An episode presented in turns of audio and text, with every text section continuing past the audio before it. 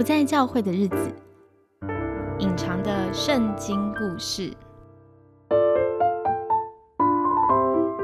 我们今天要继续进入隐藏的圣经故事犹大的下集。我们欢迎来宾小番茄。嗨，好，那我们话不多说，直接进入我们的故事哈。好，上一集我们聊到犹大呢，就跟雅各对他的老父亲说：“我就算是死了，也会保护我的弟弟的。”好，请你放心，让我带便雅敏带我这个老妖去。对对，然后雅哥应该就答应他了。那后来发生什么事呢？我们请小范姐再为我们从头到来。好，他们就又是十个人了，好，十个兄弟，因为加小弟弟嘛，到了埃及，话不续烦，他们就顺利的买了粮食，好像一切都很美好。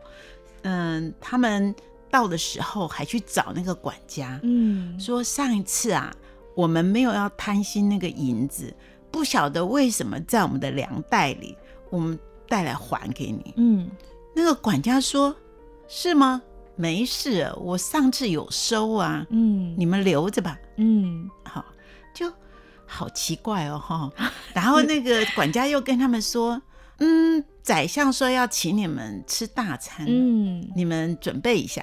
嗯，好哦，他们一定很高兴，因为真的宰相就是说话算话，把西面放出来了，放了，放了，对对对，而且他请他们吃饭，这太开心了。对呀，好像一切的惊恐啊、猜疑啊、什么惩罚都过去了。嗯，所以他们就跟西面呢，他们就一起去参加这个宰相的大餐。嗯，大家吃的多开心呐！嗯，因为已经。饿了很久很久了，饥荒啊，对不对哈？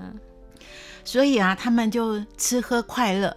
可是有一件很奇怪的事，嗯，就是那个宰相在分食物的时候，卞雅敏就是那个最小的弟弟啊，嗯，是大家的五倍。哇，为什么对他这么好呢？对呀，可是大家也不在乎了啦。对，有的吃就好，活着就好。嗯，而且开心就好，而且就要回家了。嗯，所以呢，他们就就收拾好行李就走了。走到一半呢，哎，那个管家就追上来，带着人马。这简直是噩梦重演呢！同样的场景又发生。惊吓呀！嗯，他们说怎么啦？那管家说：“我们宰相啊，他那个占卜的银杯不见，嗯，你们是不是偷了？嗯，哇，刘辩他们更气死了，说侮辱，嗯，你们看我们是怎么样的人？嗯，上一次来的那个银子，我们都还带回来还你，对呀，我们怎么可能偷你们的东西呢？嗯，那这样好了，你们搜在谁的袋子里面搜，就叫他死，嗯。”我们都做你的奴隶，嗯，我们兄弟不可能做这种事。是，管家是要说，哦，好啊，在谁的袋子里收到了，就谁留下来做奴隶好了，嗯，其他人不用了，嗯，好，那就从你开始好了，嗯，就从刘辩大哥的袋子开始收，嗯，哎，没有，嗯，老二西面这个刚回家的。也没有，嗯，大家就一口气一口气就松下来了，嗯，一直收到最后最小的弟弟的袋子里面，居然有，天哪，天哪，他们所有的人都昏倒了，嗯，可能有人说，嗯，卞雅明这个没有见过世面的小弟弟，没看过这么好的东西，是不是？就这样偷了吗？嗯，这是鬼打墙啊！啊！怎么又发生这种事？跟上一次不是？可能卞雅敏是冤枉的啊！啊，因为我们上次也没有把银子拿回来啊！啊，为什么银子就在我们的袋子里呢？对啊，好奇怪！这到底发生什么事情啊？嗯，哎，我们就全部搞清楚，我们绝对不会让卞雅敏就这个小弟弟一个人被抓回去。哎，其实大家这次反应。很我很惊讶，跟之前不一样哎。对呀，不一样。一起保护这个小弟哈。对对对，他们就啊垂头丧气，嗯，就回到埃及。那个宰相就是非常生气的，还站在那边等他们回来。他们一定非常害怕，这是要被砍头了。对他们就吓死了。他们一到那个宰相就说，就通过翻译说：“你们以为我是谁呀、你们做的事能瞒得过我吗？”嗯好，结果大家都吓得发抖，就都不知道该怎么办。你看，大哥、二哥、三哥都吓得熟了，讲不出话来了，对，也不知道说些什么。只有四哥战战兢兢的出来说：“我们知道，上帝查出来我们是有罪的人。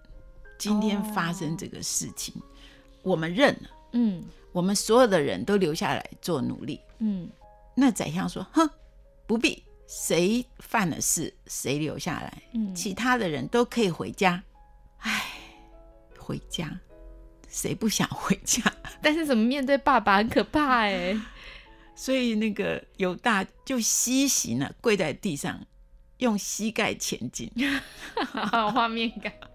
靠近宰相说：‘大人啊，请听我说。’他说：‘上一次我们来的时候，曾跟你报告，我们的爸爸在年老的时候还生了两个弟弟。嗯你说我们有十二个人，为什么只来十个？就是因为第十一个死掉了。嗯那这个小儿子呢，是我们爸爸最疼爱的，他的命啊，是跟我们的爸爸是绑在一起的。嗯今天如果我们把这个小弟弟留下来，嗯不回去，我爸爸一定会死。嗯我们怎么可以，怎么能忍心让我爸爸死呢？对啊，爸爸把他当命根子呢。对呀，那我代替我小弟弟好了，我比他能干多了。啊，他说我替他留下来。你既然说我们都可以回去，嗯，那让小弟弟跟其他人走，是，我留下来终身当你的奴隶。嗯。就在这个时候啊，宰相突然大吼一声，当然是用埃及话，嗯。就说所有的人都给我出去。嗯。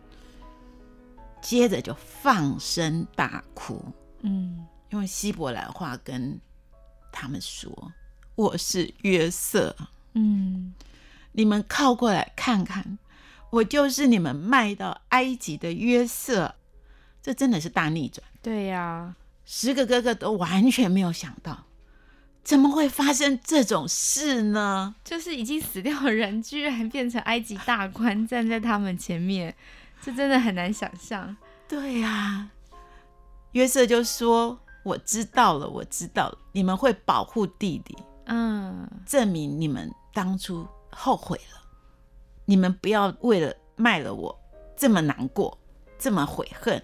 其实这是上帝的手，这个旱灾很大，嗯一定要七年。上帝告诉我要七年才会过去，嗯那现在才第二年，所以是上帝派我先来了埃及，为大家准备粮食的。嗯你们就放心回去吧，嗯。叫爸爸把全家都带下来，嗯。让我养奉养他，嗯。让我养活大家。嗯，这个大逆转啊，就是我们可能有一些熟悉约瑟故事的听众朋友都有听到，但我觉得小范姐这边点出一件事情，就是那个犹大的改变呢。从当初其实他是他提议要卖掉这个小弟的，要卖掉约瑟的，对，就本本来感觉好像是最坏的，我不知道是不是最坏，或者说要他要救那个小弟，总让他之活着吧。对，总之这个好像当初呃提议就是他不在乎弟弟生死的人，然后现在他愿意为卞雅敏为这个老妖说，那我代替他，而且他会知道说，他也说他觉得是神在追讨我们的罪，所以他其实好像真的是一个不一样的反应，哎，对啊，对啊，对啊，我也是认为这样子。嗯而且我觉得他已经超越他爸爸不爱他的那个哦伤痕，为什么你这样讲？因为他爱他爸爸。哦，他想的是如果没有小儿子，爸爸会活不了，对啊，嗯他会想到说，小弟弟如果没有回去的话，嗯爸爸怎么办？嗯爸爸能经得起这么大的痛苦吗？嗯所以，爸爸虽然不爱我，对 哦，虽然爸爸不是那么爱我，嗯可是我不能让爸爸受这么大的伤害。可能他们家庭里面曾经失去约瑟的这个这个历史，对，让他们看见其实原来对爸爸有多伤。对，对，其实我觉得他们那么生气约瑟，也是因为想得到爸爸的爱啊。对呀、对，所以其实是因为相爱，但因为偏心，然后产生出来那个恨，其实只是爱表层上面的那个包装。他们真正需要处理的是里面那个想爱而得不到爱的痛苦。对对。所以我说今天要讲的是一个偏心的故事。真的，还有第二点呐、嗯。我觉得犹大不是就是跟他媳妇后来又生了一对双胞胎嘛，对啊。他总共还有三个孩子嘛，是，他也不忍心他们饿死啊，嗯。他也希望说能够大家把粮食带回去，哦，总之就是犹大愿意牺牲自己去嗯挽救其他的家对人。对对，而且是超越那个爸爸的，其实是加给他们的伤害嘛，偏心嫁给他们的伤害，嗯，他还是在乎他，他在乎全家人能够活下去，所以他就是说让卞雅敏回去吧，好、我在体会你说那个超越偏心的伤害，会不会是在偏心的痛苦里面，其实人是看见的是自己，他没有办法看见其他的家人，因为自己就是被亏待的嘛。这确实是非常难的事情。当你很恨为什么我得不到这样的爱的时候，然后为什么这么不公平的时候，你真的没有办法看见别人有别人的限制和难处。对，但感觉好像犹大已经接受他爸爸就是这样，他爸爸是因为失去了拉杰，在那个悲伤中寄托在就是他的小儿子身上，他好像能理解。嗯，我觉得，我觉得是因为他自己失去了两个儿子，哦，有道理耶，嗯。嗯，所以他能比较能够体会他爸爸的那个心情。就是那个失去所爱的悲伤让人实在很难，好像在照顾到其他人。嗯他爸爸可能不是故意要伤这个十个儿子的心，对呀、只是想不到。嗯，对。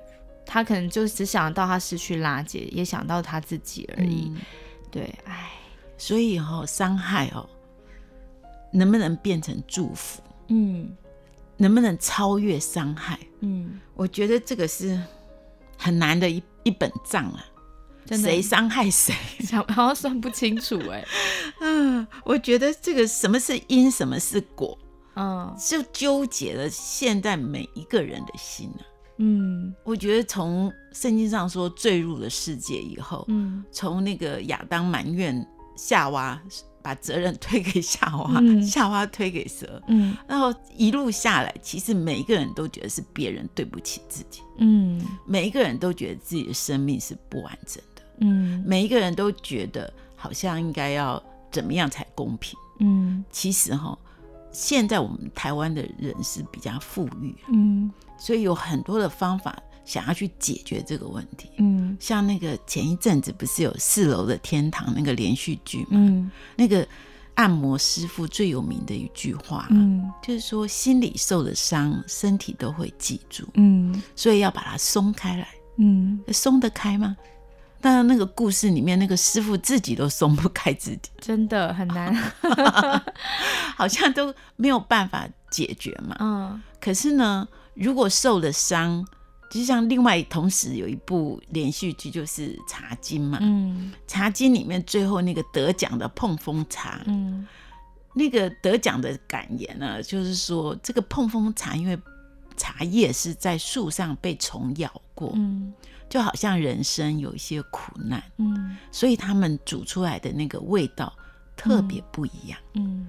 所以哈、人生很难免没有痛苦，嗯。没有伤害，可能都会有。可是怎么样把它变成祝福，更有味道，就是那个眼光要扩大，嗯。从自身可以跳出来，看到上帝的心意，上帝对整个家族的祝福，或者是怎么样了？我觉得现代人也是需要跳出来，不只光看自己的小情小爱，嗯也要看看整个家或整个社会，才能够从那个伤害里面走出来，嗯找到自己可以贡献的地方。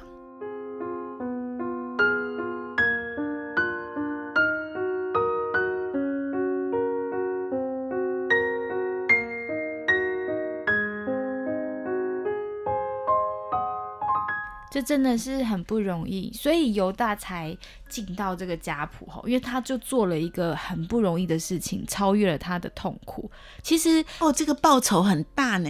对啊你看那个国王大卫、嗯弥赛亚都是由他而出呢。对，但他当时做这件事其实不是为了这个嘛，不知道，根本不知道。对他不知道会发生这些事情，他只是愿意自愿牺牲，对代替他的小弟，然后就打动了约瑟。约瑟也是因为看见犹大这样做，然后他情不自禁的感动，然后落泪，然后叫左右的人出去，才能够跟他的兄弟相认。其实小范姐把这个故事做了一些呃精简化了，毕竟我们在节目上不能讲很多细节。约瑟在这个过程跟他家人相认啊，然后呃他布局嘛，大家应该看得出来，他是做这些测试去确认他的家人之间现在的情况。他在这个过程哭了四次，欸其实他心里是很纠结跟痛苦的。他不埋怨他的兄弟们，他知道上帝要让他在埃及做宰相是要保存他们全家的性命，但他心里面还是会苦啊。那个有的时候你你脑袋上是认知上是可以的，可是你心里面有的时候还是过不去。除了你知道可以依靠上帝的医治之外，你也真的是需要看见这些关系里面有一些改变，有时候人才能被疗愈。嗯，对我觉得约瑟是幸福的，他虽然前面很苦啦，前半生很苦，嗯但后面他终于跟他全家团聚了。嗯，对，他他会会，和好，被尊敬，对对对甘，心乐意下拜。他一定会会觉得他前面受苦是有意义的，不是白费的。对哈，对对，好的，那我们今天《创世纪》的故事呢，差不多就讲到这边。我觉得《创世纪》的作者他就是写下以色列这些呃这些先祖们哈，这些代表人物他们的软弱和罪恶，让我们知道真的是上帝跟我们建立的约是一个恩典之约，所以我们在这个恩典之约下面的子民。不论发生生活发生什么样的事情，有再多生命里面的不公平或是委屈，我们都可以知道，我们是在上帝的保护之下。上帝其实是在观看的，而且上帝的手在其中有保全，保全他拣选子民的性命，或是保全他们的家族，因为这是神对我们的应许。